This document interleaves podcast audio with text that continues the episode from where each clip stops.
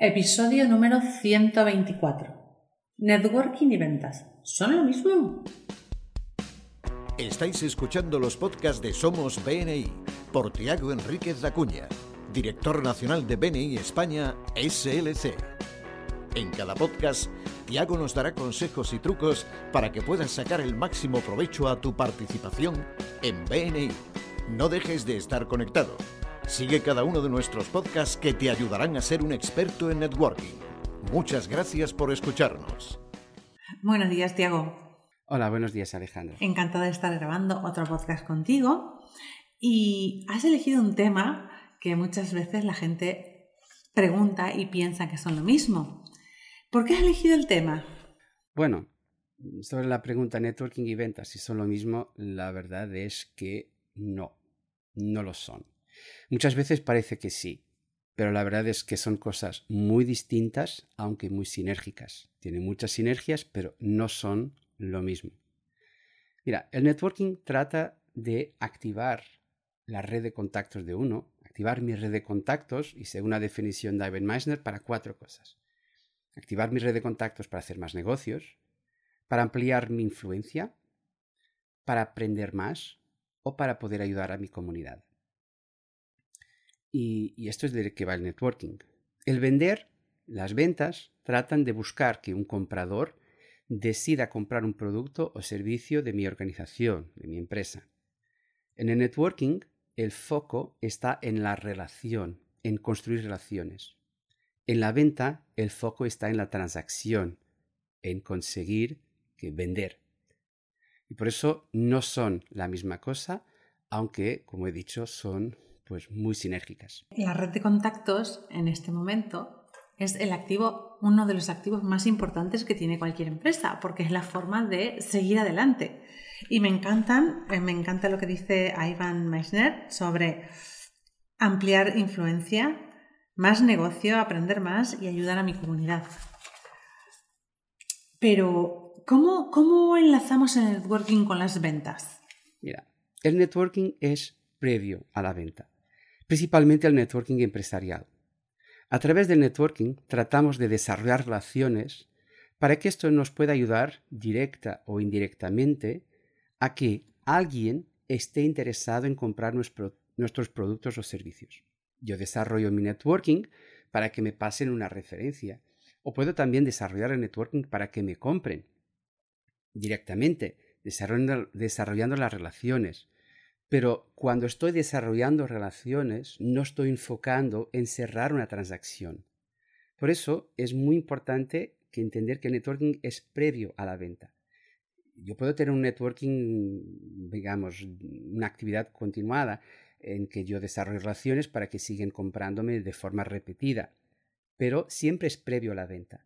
Es algo que yo desarrollo para que me quieran comprar o principalmente para que alguien pueda pasarme una referencia, darme un tip de cómo puedo entrar en una determinada empresa o buscar un determinado tipo de cliente.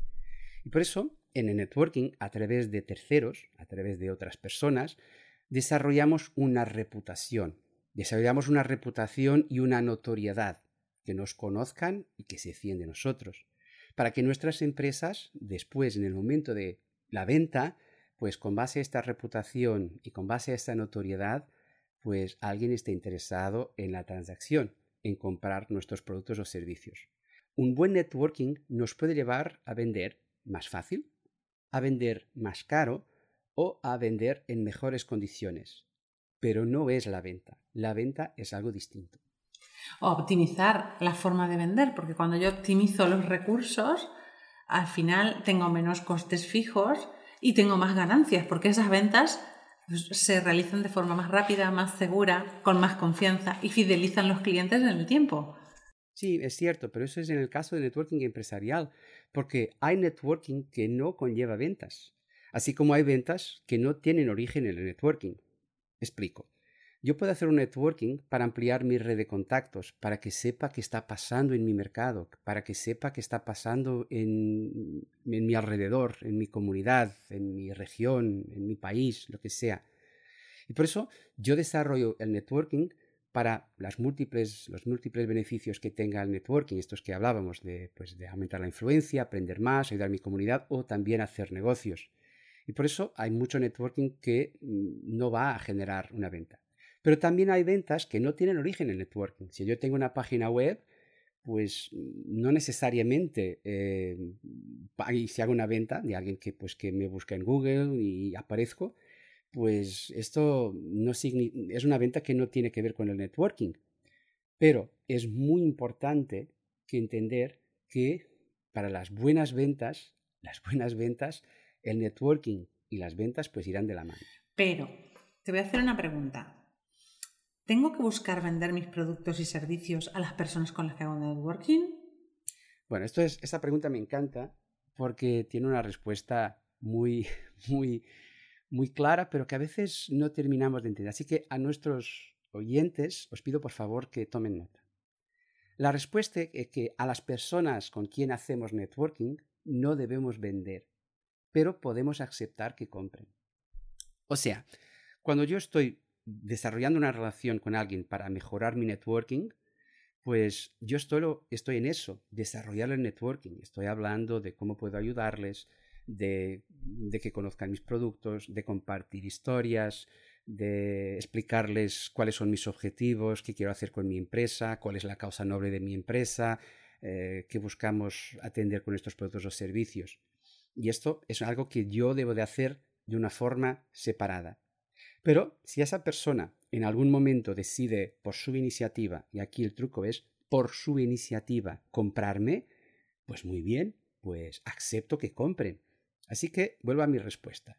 Con las personas con quien hacemos networking no debemos vender, sino podemos y debemos aceptar que compren si ellos pues, deciden eh, dar ese paso y comprarnos. Además, a las personas que hacemos networking profesional y empresarial de forma estructurada, a veces nos resulta chocante cuando vas a una reunión de networking y la gente te quiere vender, te quiere vender, te quiere... porque nosotros sabemos que buscamos relaciones, porque las relaciones son mucho más fuertes y son lo que hoy en día son un activo importante.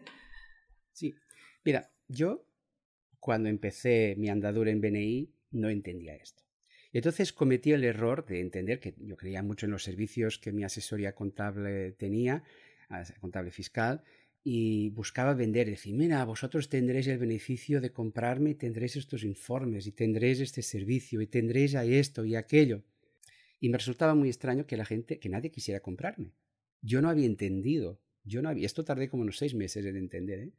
Eh, yo no había entendido que yo en las reuniones de BNI, yo estaba buscando desarrollar relaciones que después me llevarían pues a compradores, a clientes, que podrían no ser las personas que estaban en la sala, que estaban en mi grupo de BNI.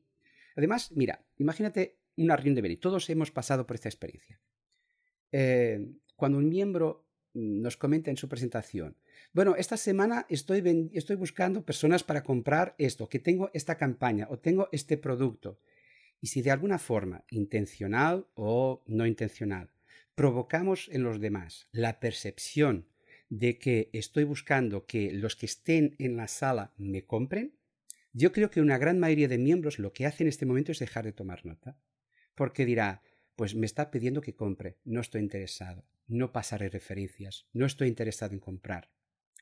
Yo una vez, pues una persona se acercó de mí y me decía, es que me gustaba mucho que compraran de mí. Y yo les dije, mira, era una empresa que vendía material de construcción, pues ladrillos, eh, hormigón, bueno, estas cosas que se utilizan para construir. Y había una empresa en, la, de, un, otro miembro que tiene una constructora grande ahí en mi ciudad de Coimbra. Y quería mucho que esa persona de la empresa le comprara. Incluso decía, es que solo puede confiar en y pasarme referencias si conoce mis productos y si sabe cómo tengo de precios y tal. Yo le dije, mira, esto es mal servicio. Entonces le dije, mira, tú pide empresas de construcción, quizás semejantes a, las de este miembro, y dile por qué crees que es importante para esas otras empresas que puedan comprarte tus productos o servicios. Y repítelo, los múltiples beneficios. Bueno, tras dos meses me dijo, Tiago, ahora sí, no solo he conseguido más referencias de otras empresas de construcción, como también este compañero miembro decidió comprarme algo y la verdad es que estaba muy satisfecho y esto después provocó un poco más tarde pudiera tener un testimonio por parte de este miembro constructor. Así que es un error buscar vender a la sala. Hablad de las empresas. Este, este compañero, si siempre siguiera enfocando en que este compañero comprara, no hubiera conseguido. Pero como se enfocó en empresas de construcción y pedía ejemplos específicos, pues resulta que el miembro un día dijo, a lo mejor lo pruebo, porque si esto es interesante para otras empresas de construcción, pues para mí también. Y así que aquí es la prueba. Cuando se enfocó en la relación, en poder activar su red de contactos para conseguir más negocios, entonces el miembro decidió comprar, sin que él tuviera que pasar por la fricción del desgaste de estar ahí todas las semanas pidiendo, mira, quiero que me compres, quiero que me compres, quiero que me compres. Es que es un mensaje cancino que termina eh, enfocándonos en la transacción y no enfocándonos en lo más importante que es la relación. Por eso esta frase mágica, primero la relación y después la transacción. Enfócate en la relación que la transacción vendrá, quizás no solo de la persona que esté en la sala, quizás no solo del miembro del grupo que puede ser tu cliente, pero más allá, ese miembro, pero todas las otras empresas semejantes a esta que, pues, que estarán disponibles e interesadas en comprar. Y a veces no solo vendemos en las reuniones, también vendemos en los grupos de WhatsApp. ¿A que sí? Sí, los grupos de WhatsApp, los unos a unos, que es otro error, que también utilizaron uno a uno para buscar a ver, eh, hacer una, una, venta, una venta oculta. Es que es, es, es, es malgastar nuestro tiempo. Así que es importante esta idea, enfocarnos en las relaciones que nos provoquen una reputación, que nos provoquen una notoriedad y después vendrán ventas. Puede que sea del compañero del grupo, puede que esté más allá. Es mucho más poderoso, es mucho más efectivo y a largo plazo tiene muchísimas más ventajas de que ganarnos un cliente. Pero hay un último inciso. Si por si acaso tenéis la mala suerte, esta mala suerte es entre comillas, si tenéis la mala suerte de que un miembro de BNI quiera comprar algo de vosotros, aquí hay que tener un cuidado extremo. Aquí también te voy a contar una historia. Un miembro de BNI, de mi grupo, decidió ser cliente mío. Yo fenomenal, pues lo compró. Y resulta que era una empresa que tenía pues un contrato, no era de los más grandes de mi, empresa, y así que yo no informé a mi equipo, eran como unas 30 personas, era una asesoría con alguna dimensión, y, no informé de que era un miembro de BNI. Y le trataron como trataban otros clientes y le, le, le dieron una, una, una compañera que era novata como gestora de cliente y vamos, el servicio no fue bueno. El daño que esto provocó en mi reputación fue muy grande, porque claro, este compañero después fue comentar a los demás que no le había gustado algún detalle de mi servicio. Yo un día, pues cuando lo, percaté, me senté con él y me dijo, mira, no sé qué ha pasado, eh, voy a investigar eh, y hemos conseguido recuperar y fue mi cliente durante muchos años hasta que yo terminara vendiendo la empresa. Pero el daño estaba hecho. O sea, tardé después mucho tiempo para poder recuperar, porque estos comentarios que había hecho con otras, otras personas a mi respecto y de mi empresa, pues mm, he tenido que invertir mucho tiempo para compensar y para, para darle la vuelta. Por eso, a los, a los miembros de Beni que vosotros tengáis la mala suerte, y cuando digo mala suerte es entre comillas, que tengáis la mala suerte de que sean vuestros clientes, hay que tratarles como si fueran la realeza hay que tratarles como si fueran vuestro cliente más rentable, porque puede que lo sean, aunque pueda, puede que no sea el cliente con más valor económico, pero el potencial de abrir puertas a otros clientes es tremendo.